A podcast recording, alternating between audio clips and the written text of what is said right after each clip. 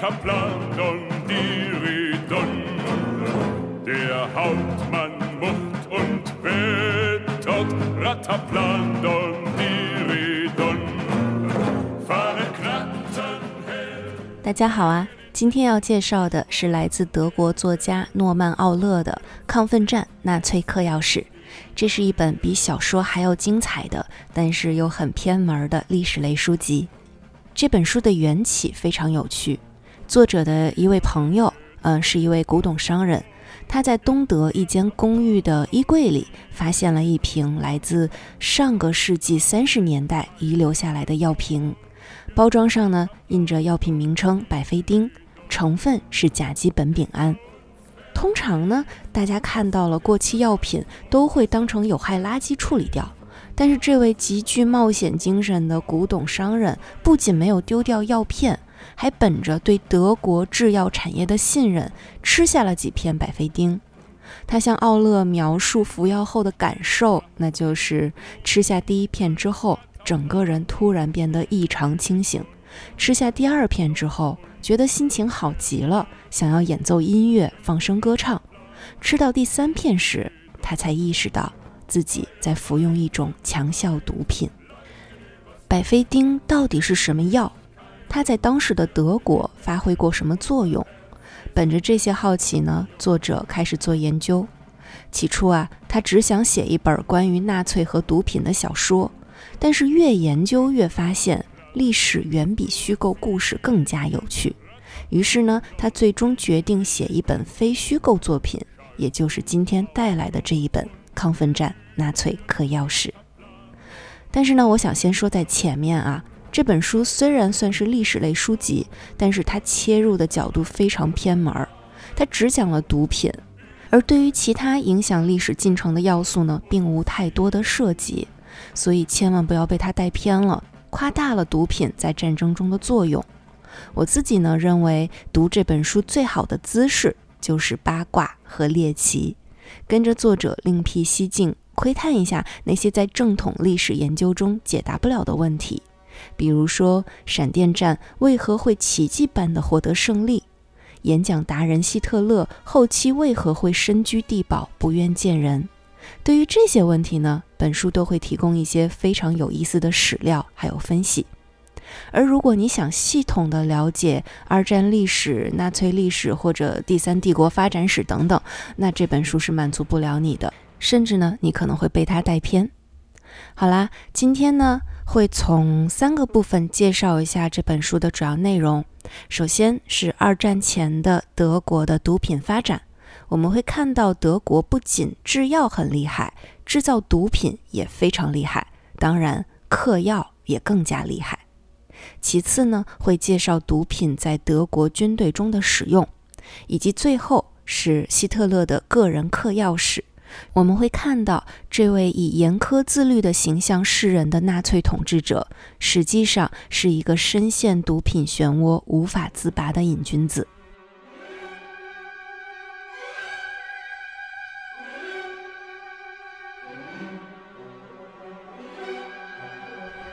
今天的德国带给我们的印象一直是理性、严谨、科学、务实。但是你能想象吗？在不到一个世纪之前，德国曾经是一个全民嗑药的毒品王国。可卡因、海洛因、冰毒，这些我们今天避之不及的毒品，它们的发明问世，多多少少都和德国有着千丝万缕的联系。想要追溯德国和毒品的渊源呢，我们就得把时间拉回到十九世纪初。当时德国的一位药剂师发现了鸦片具有很强的麻醉镇痛作用，但是效果极其不稳定。有的时候呢，镇痛效果不明显；有的时候却药劲儿过猛，甚至可能让人中毒。那怎么办呢？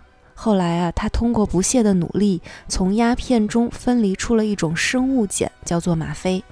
吗啡我们今天当然不陌生了，但是在当时，这是一种堪比奇迹的能够消除人类疼痛的神药。自此呢，各大药厂纷纷生产吗啡，这标志着德国制药业繁荣的开端，但同时也为德国和毒品的不解之缘埋下了种子。一八五五年，德国化学家弗里德里希首次从骨科液中提取出了麻药的成分。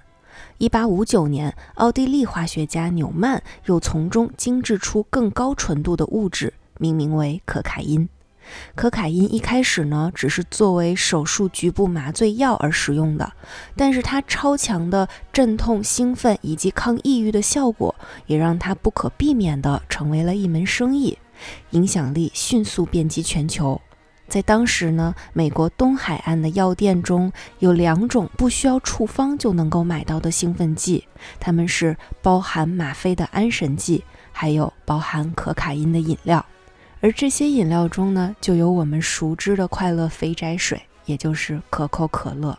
要知道，在一九零三年之前，每公升的可口可乐中都包含了二百五十毫克的可卡因。OK，那我们再往下看，一八九七年。拜耳公司的药剂师霍夫曼从柳树皮中提炼并合成了乙酰水杨酸，也就是今天几乎每家都会囤一瓶的必备药品阿司匹林。听到这里，你可能还觉得没有什么，阿司匹林嘛，头疼发烧了来一片，这很正常。但是呢，发明阿司匹林的同一个药剂师，也就是这个霍夫曼，几乎在发明出阿司匹林的同时，研制出了二乙酰吗啡。也就是把最开始我们提到的吗啡进行乙酰化，得到了人类历史上第一种人工合成毒品，商品名称为海洛因。而更可怕的是，海洛因呢，在一开始也是以非处方药的形式投入市场的，治疗头疼脑热的普通药品中都会添加海洛因成分，甚至连小儿止咳糖浆中也都添加了海洛因。自此。吗啡、可卡因、海洛因都已经登场。与传统重工业相比，化工产业需要的设备和原料都简单的多，低投入高产出。而德国呢，恰好拥有雄厚的人力资本，还有领先的教育体系，培养了大量的化学家还有工程师。所以在19世纪的最后三十多年，德国制药业蓬勃发展。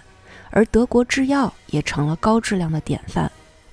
一战结束之后，制药业更是成为了德国经济的一大支柱。作为战败国的德国，经济遭受重创，民众情绪也萎靡不振。举个简单的例子，你就能明白当年德国的凄惨境况。为了偿还巨额债务，德国政府加印货币，引发了严重的通货膨胀。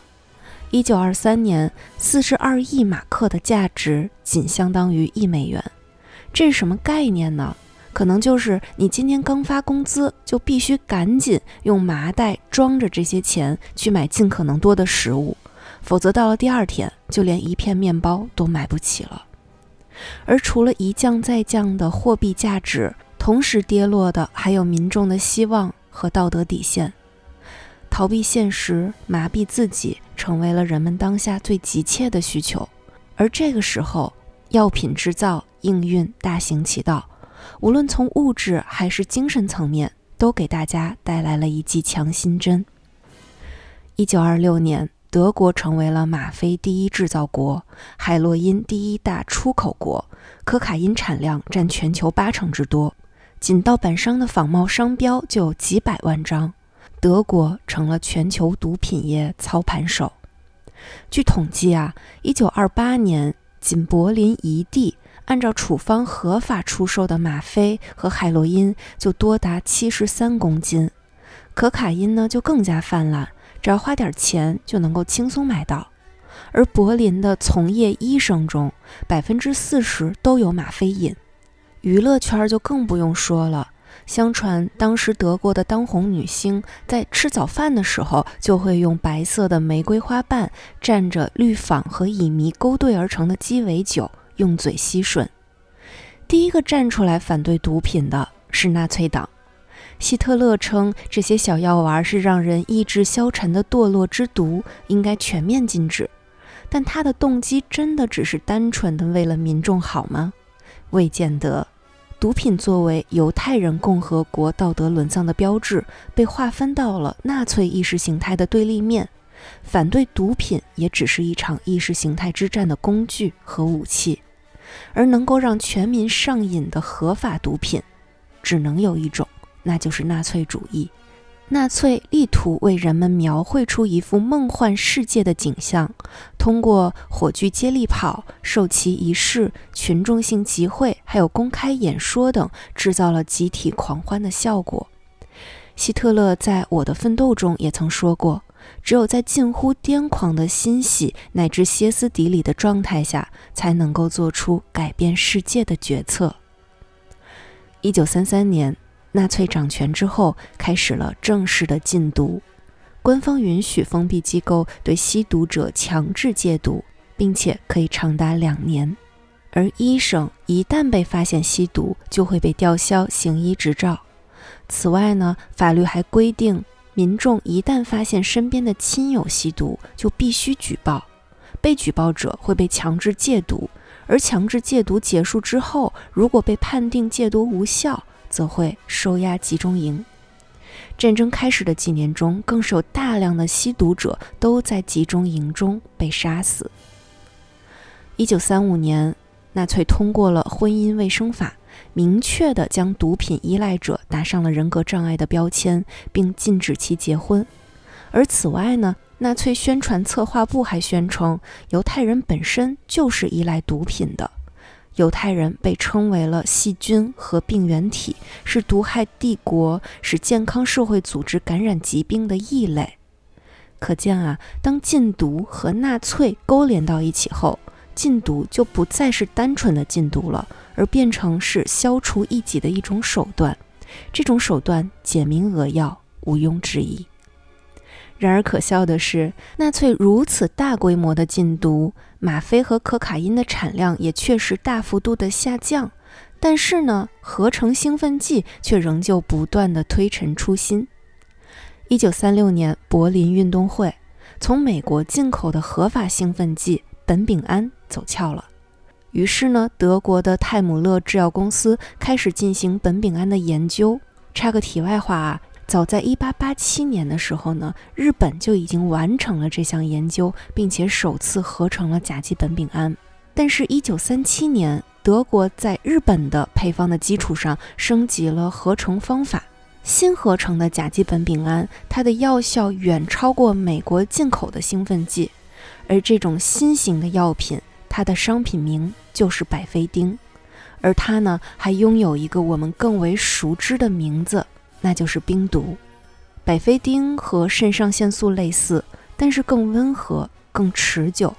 服药者会感觉头脑很清醒，能量充沛，意识敏锐。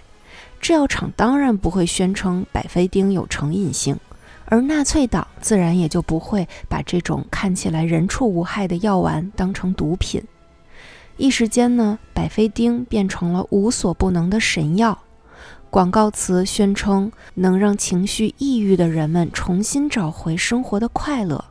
此外，它还可以缓解酒精、可卡因甚至是鸦片的戒断反应，甚至可以用来治疗女性的性冷淡。市面上居然还出品了含有百菲丁的巧克力，被称作“妈妈的小帮手”，能够让家务更轻松，而且还具有减肥的效果。除了制药行业本身的宣传。纳粹主义的宣导也为全民嗑药提供了助力。当时人们口中讲的最多的一句话就是：“瞧这个人，这个人就是希特勒哈，瞧这个人干的事情多么的了不起。”而周遭的人呢，也都希望学习希特勒的样子，以至于每个人都有危机感，生怕赶不上时代的快节奏。而百菲丁正是推动个体跟上时代发展的助力剂，是帮助德国人实现自我治愈的良药。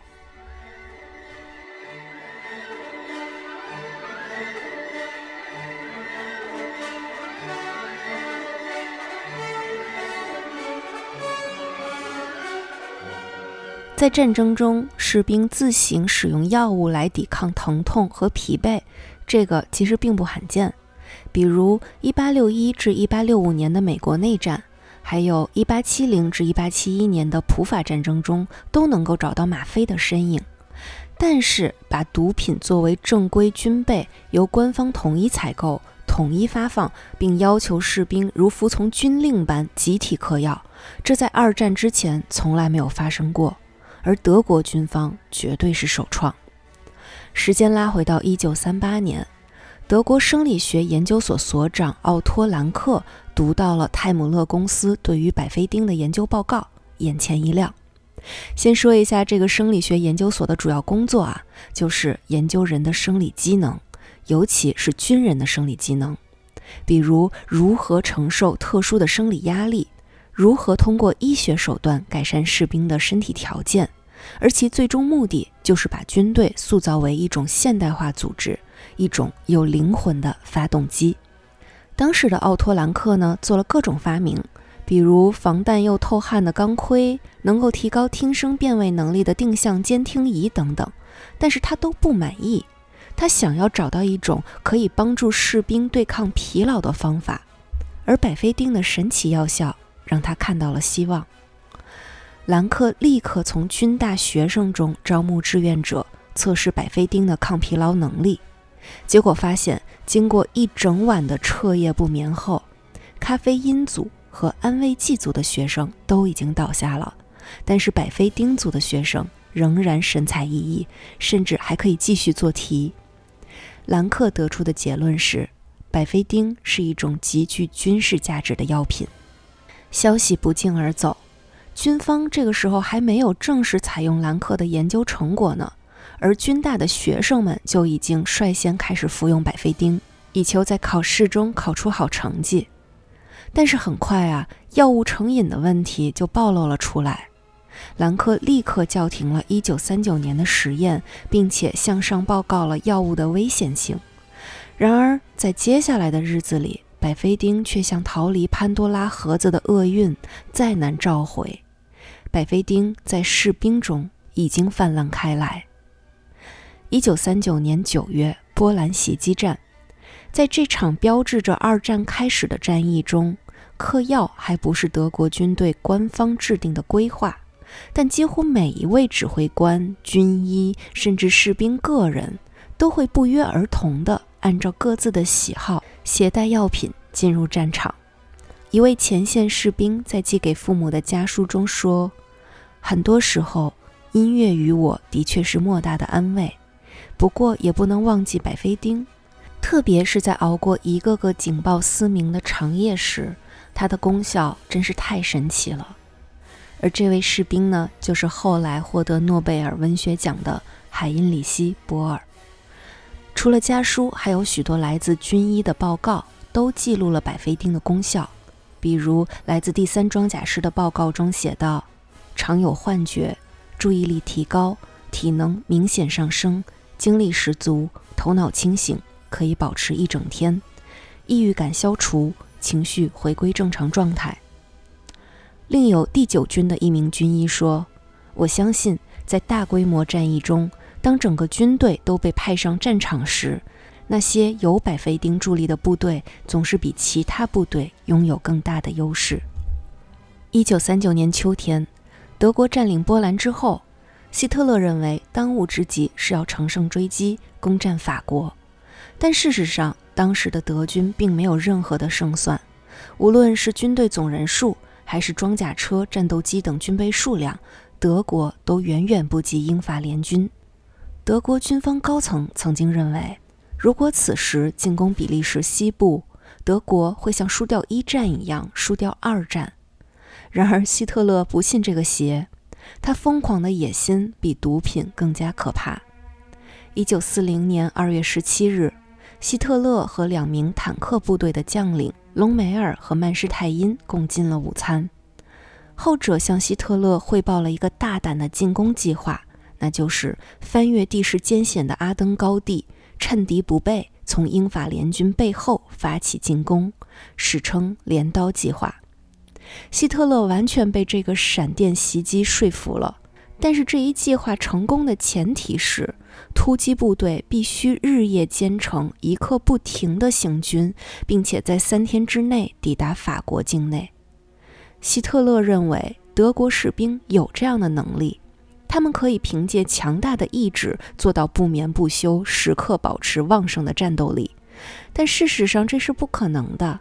一个人纵使有再强的意志力，也不可能三天三夜连续行军。而这个时候，百菲丁发挥了重要的作用。在正式发动进攻之前，德军订购了三千五百万片百菲丁，自此，百菲丁正式成为德国军方的官方军备。服药之后，士兵们可以很长时间不用睡觉，攻击性也会增强。当英国人为他们的士兵提供茶和面包，法国人为他们的士兵提供红葡萄酒时，德国士兵得到的却是百菲丁。在某种程度上，战争的胜负不仅是双方人数、装备、战术的较量，也是药物的较量。一九三九年五月十号，大规模的嗑药开始了，数千名士兵掏出药片扔进嘴里。喝水吞下，在药物刺激下，意识变得敏锐，睡意烟消云散。三天之后，德国装甲军团抵达法国边境，他们当中很多人从出征起就没有合过眼，但此刻没有人想睡觉。几个小时后，六万士兵、二点二万辆汽车、八百五十辆坦克，浩浩荡荡地渡过了马斯河。法国援军根本没有反应过来出了什么事儿。当匆匆赶来救援时，战局已经不可逆转。德军一路向前，开战后不到一百个小时，德国人占领的领土便超过了一战四年的总和，而法国人直到二战结束都没能赶上德国人的步伐。然而呢，在这场战役中，百菲丁的副作用也已经显现出来。兰克深入军队进行药品使用的调研，他发现每位驾驶员每天都要服用二至五片的百菲丁。第三帝国将闪电战宣传为所谓纳粹意志的胜利，但实际上这只是毒品的胜利。很多四十岁以上的中年军官在大剂量嗑药后，明显感觉到了心脏不适。据说第十二装甲师的一位上校在吃了很多百菲丁之后，在法国海岸游泳的时候突发心脏病猝死。还有一位嗑药的上校在部队联欢时心肌梗死。然而，他们在出发前的体检中，心血管系统都是完全正常的。这样的例子数不胜数。然而，军方高层却视而不见，也难怪。总不能让德军在二战前线集体戒毒吧？希特勒的目标可是三个月内拿下苏联。有依赖性，有副作用，那又怎么样呢？在残酷的战场上，士兵们只能依靠这些小药丸继续勉力支撑。到后来呢？真正让德军感觉到情况不妙的是东线战役。苏联境内天寒地冻，幅员辽阔。而德军的战线又极其的分散，闪电战是闪不起来了。而无论哪一种强效毒品，都无法让士兵们在无止境的消耗战中保持兴奋。然而，即便如此呢，药品在二战中的使用还是没有停止，相反，越到后期就越发疯狂失控。一九四四年十二月，纳粹战败崩盘的前夕。海军总司令决定做最后一搏，五千名平均年龄只有十五六岁的希特勒青年团组成了一支敢死队。既然是敢死队，自然要求能够在单独执行远远超过正常时间的攻击任务时不睡觉，并且保持清醒和战斗力。这个时候呢，就需要奇迹药物的助力了。为了测试药物的效能。德军在集中营内进行了惨无人道的实验，大剂量的毒品被发放到集中营的囚犯手中，有五十到一百毫克高浓度纯可卡因的药片儿，也有包含二十毫克可卡因或者百菲丁的口香糖。注意哦，这个剂量已经是传统的百菲丁药片含量的七倍了。服药之后呢，这些囚犯就被赶到跑道上，开始整晚不眠不休地奔走。军医们则观察记录他们吃完药之后能够坚持多久。囚犯们通常都要走上一整晚，走到双脚溃烂，直到第二天下午一点才会被送回牢房。然而到了晚上八点，药片就又被分发到他们手中，很多人呢就在这样无休止的急行中倒下了。最终呢，含有二十毫克盐酸可卡因和精炼可卡因混合而成的口香糖被选为药效最猛、最持久的奇迹药物。年轻的敢死队成员嚼着口香糖，登上了仓促打造的鱼雷艇。在没有一丝光线的深海里前行几天几夜，潜艇里逼仄狭小，士兵们在里面几乎没有办法转开身来，而且卫生环境也十分糟糕。为了驱散困意，很多士兵甚至会一次吞下所携带的所有药片，然后几天几夜都没有办法入睡。还有很多人都产生了严重的幻觉。以至于最后被俘之后呢，对于所航行的路线都没有任何记忆。这支靠着兴奋剂支撑的海军敢死队，是当时德国状态的真实写照。曾经所向披靡、意欲征服世界的铁军，在战争末期则变成了一群苟延残喘的残兵败将。而这最后的精英部队。也不过是一些被强征硬拉来的年轻人，靠着药物才被激发出了最后的潜能。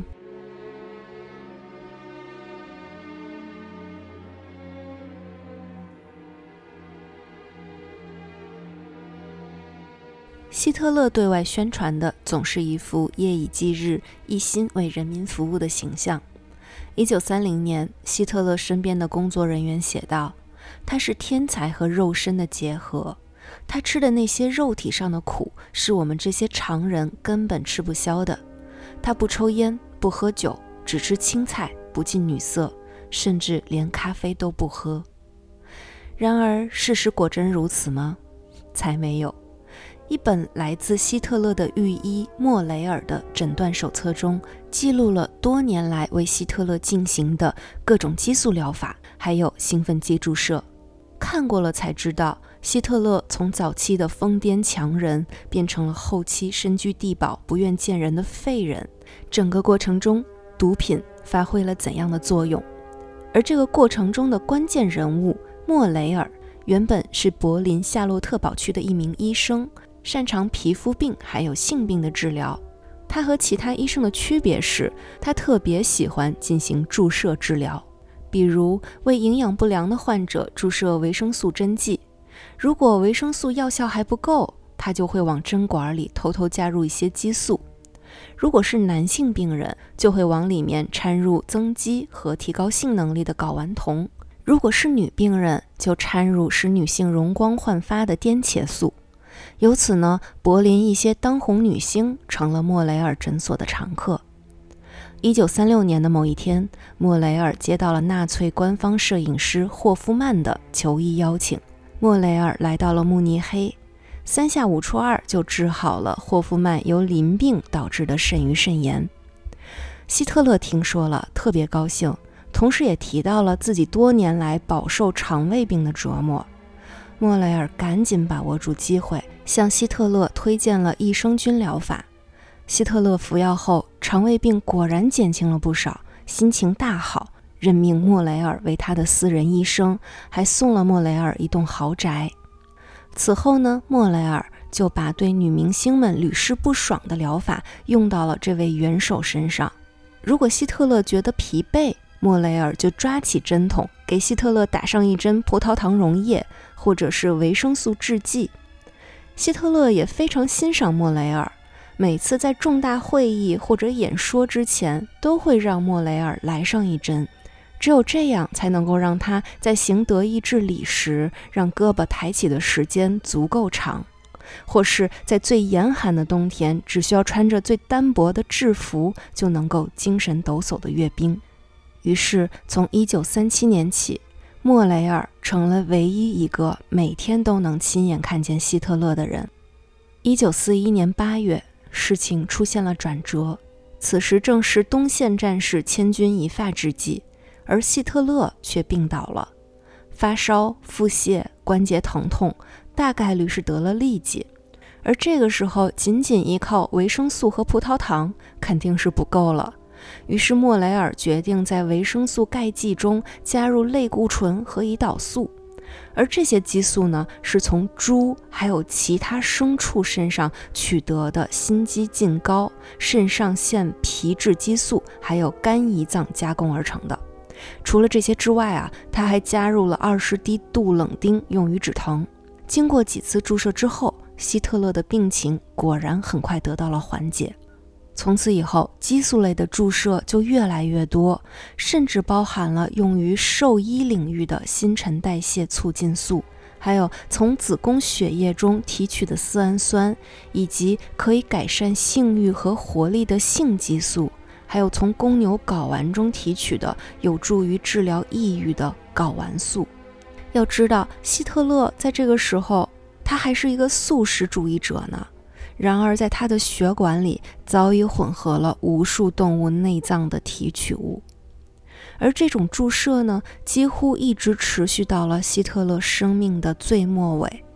根据莫雷尔诊疗手册的记录，从1941年8月到1945年4月，莫雷尔几乎每天都为希特勒看病。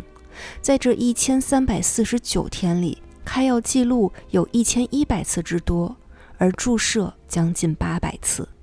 一九四三年的夏天，第二个转折出现了。当时苏联红军在库尔斯克大会战中打败了德军，与此同时，盟军在西西里成功登陆，意大利投降在即。希特勒眼看着就要沦为孤家寡人。有一天晚上，希特勒腹痛难忍，大概率是头天晚上吃晚饭吃坏肚子了。莫雷尔赶紧赶过来给希特勒来了一针，然而这个时候常规的维生素还有类固醇已经不起作用了。可是接下来的几天，希特勒还需要和墨索里尼会面呢。莫雷尔思前想后，终于给希特勒注射了一剂优可达。优可达是一种强效的麻醉剂，它的主要成分是从鸦片中提炼而成的进考酮。在专家眼中，尤可达被视为梦的化身，它的止痛效果是吗啡的两倍，而致幻作用超过了海洛因。一剂尤可达就能够使人精神百倍。但是莫雷尔很清楚，希特勒其实是非常容易产生药物依赖的人，一旦他尝试过尤可达的滋味，就不可能再离开它。而即便如此呢，莫雷尔还是完成了注射。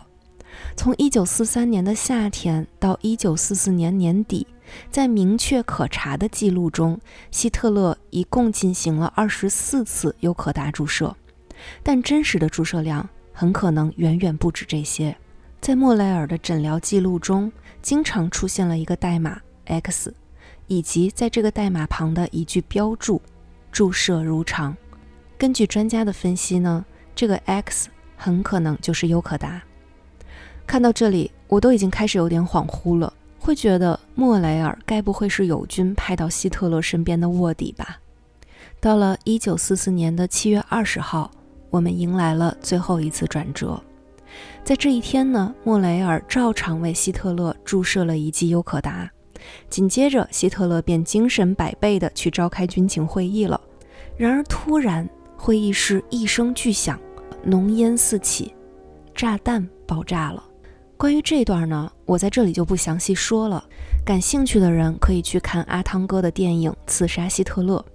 当然了，我们今天都知道这一次的刺杀没有成功。不过呢，希特勒仍然还是受伤了，他额头流着血，一侧腿肚上有一处碗口大的伤口，后来还被诊断为是二度烧伤。此外呢，他右侧的耳膜有一处月牙形的裂口。左侧的耳膜轻微受损，出了这样的事儿，莫雷尔当然首当其冲为元首进行了注射止疼，并叫来了耳鼻喉科的专科大夫为希特勒处理耳膜的伤口。这个耳鼻喉科的医生呢，吃惊地发现，尽管耳膜伤口的部位神经是相当敏感的，但是希特勒对疼痛的反应却非常麻木。希特勒对此很骄傲啊。他说自己对于疼痛早就没有感觉了，而其实只有莫雷尔才知道，希特勒感觉不到疼，是因为他刚刚接受了注射治疗。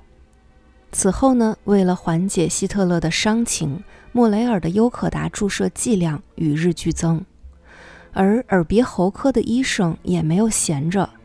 为了治疗耳膜外伤导致的耳鼻喉局部疼痛，他每天都会为希特勒的鼻腔还有喉咙涂抹可卡因。据统计啊，在七十七天里，希特勒一共进行过五十多次可卡因治疗。再后来，希特勒的伤已经好了，仍然还会主动要求可卡因治疗，并且他还会为自己找借口，说真正的瘾君子都是吸食可卡因干粉，我可不是什么瘾君子。一九四四年十一月，苏联红军攻克了一座座普鲁士城市，打到柏林只是时间问题。而此刻的希特勒呢，已经成为了彻头彻尾的瘾君子。他的血管变得越来越脆弱，频繁的注射导致希特勒的静脉部位皮肤溃烂、结痂脱落后成了灰褐色。莫雷尔的注射治疗越来越困难，每一次注射都会产生新的伤口，一个一个硬痂在希特勒的手臂上排成一排，就像一条拉链。莫雷尔尝试为希特勒进行放血治疗，但是没有成功。因为过去常年为希特勒注射的高脂肪，还有富含荷尔蒙的制剂，把他的血液变成像果冻一般粘稠。希特勒这个时候还非常有幽默感，他自嘲说：“可以考虑用这些血来制作一批元首血肠。”到了1945年的一月十六号，由于柏林四处被轰炸，希特勒断药了。除了莫雷尔自制的一点动物肝脏制剂之外，已经找不到任何药品了。无药可克的希特勒露出了真实的本相，身形佝偻，嘴角淌着口水，在有如墓穴的地下走廊里，希特勒必须紧紧扶住冰冷的墙壁，才能够稳住随时可能歪倒的身体。他还会经常忍不住用一只金色的小镊子撕扯身体上发黄的皮肤，动作粗暴，充满神经质，似乎是想用这种方法来去除以往注射时随着针头进入体内的病菌。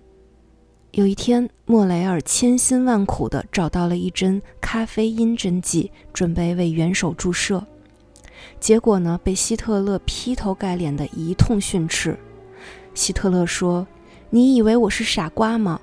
你应该给我打的是吗啡。”终于，一九四五年的四月三十号十五点三十分，希特勒饮弹自尽。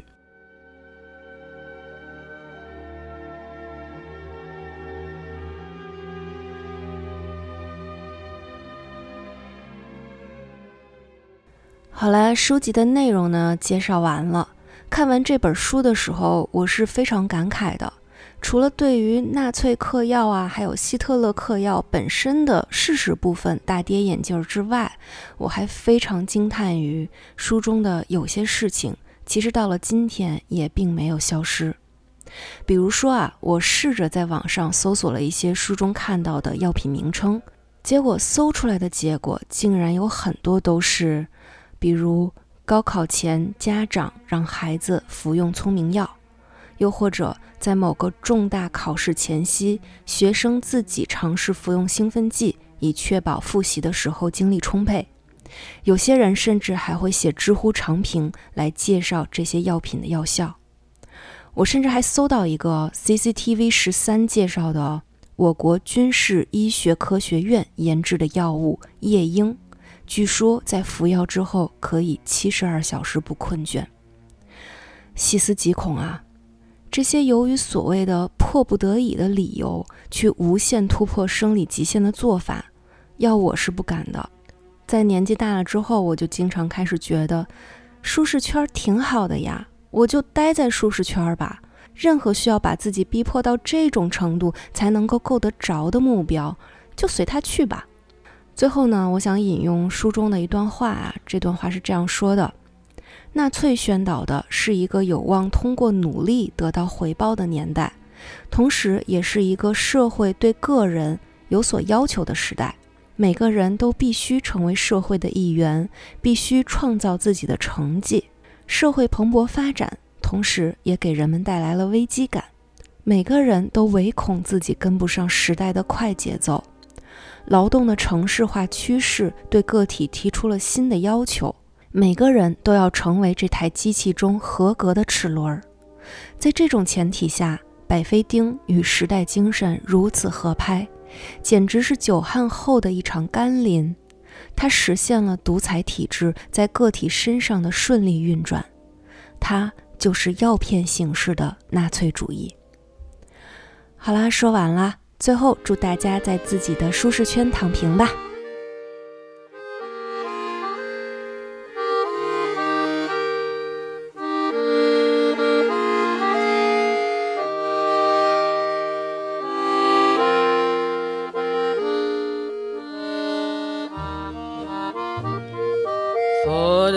Kaserne, vor dem großen Tor steht eine Laterne und steht sie noch davor. Dort wollen wir uns wiedersehen, bei der Laterne wollen wir stehen, wie einst Lili Marleen, wie einst Lili Marleen. Unsere beiden Schatten sahen wie einer dass wir lieb uns hatten, das sah man gleich daraus. Und alle Leute sollen es sehen, wenn wir bei der Laterne stehen, wie einst Lily Marley, wie einst Lily Marley. Deine Schritte kennt sie, deinen schönen Gang. Alle Abend brennt sie, doch mich vergaß sie lang.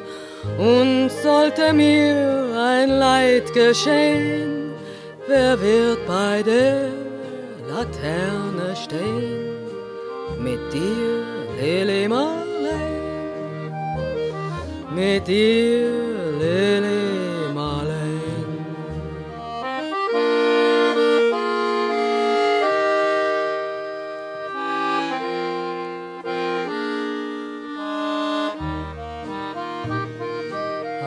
dem stillen Raume, aus der der Grund, hebt sich wie im Traume dein verliebter Mund. Wenn sich die späten Nebel drehen, wer wird bei der Laterne stehen? Mit dir, Lili Marley, mit dir,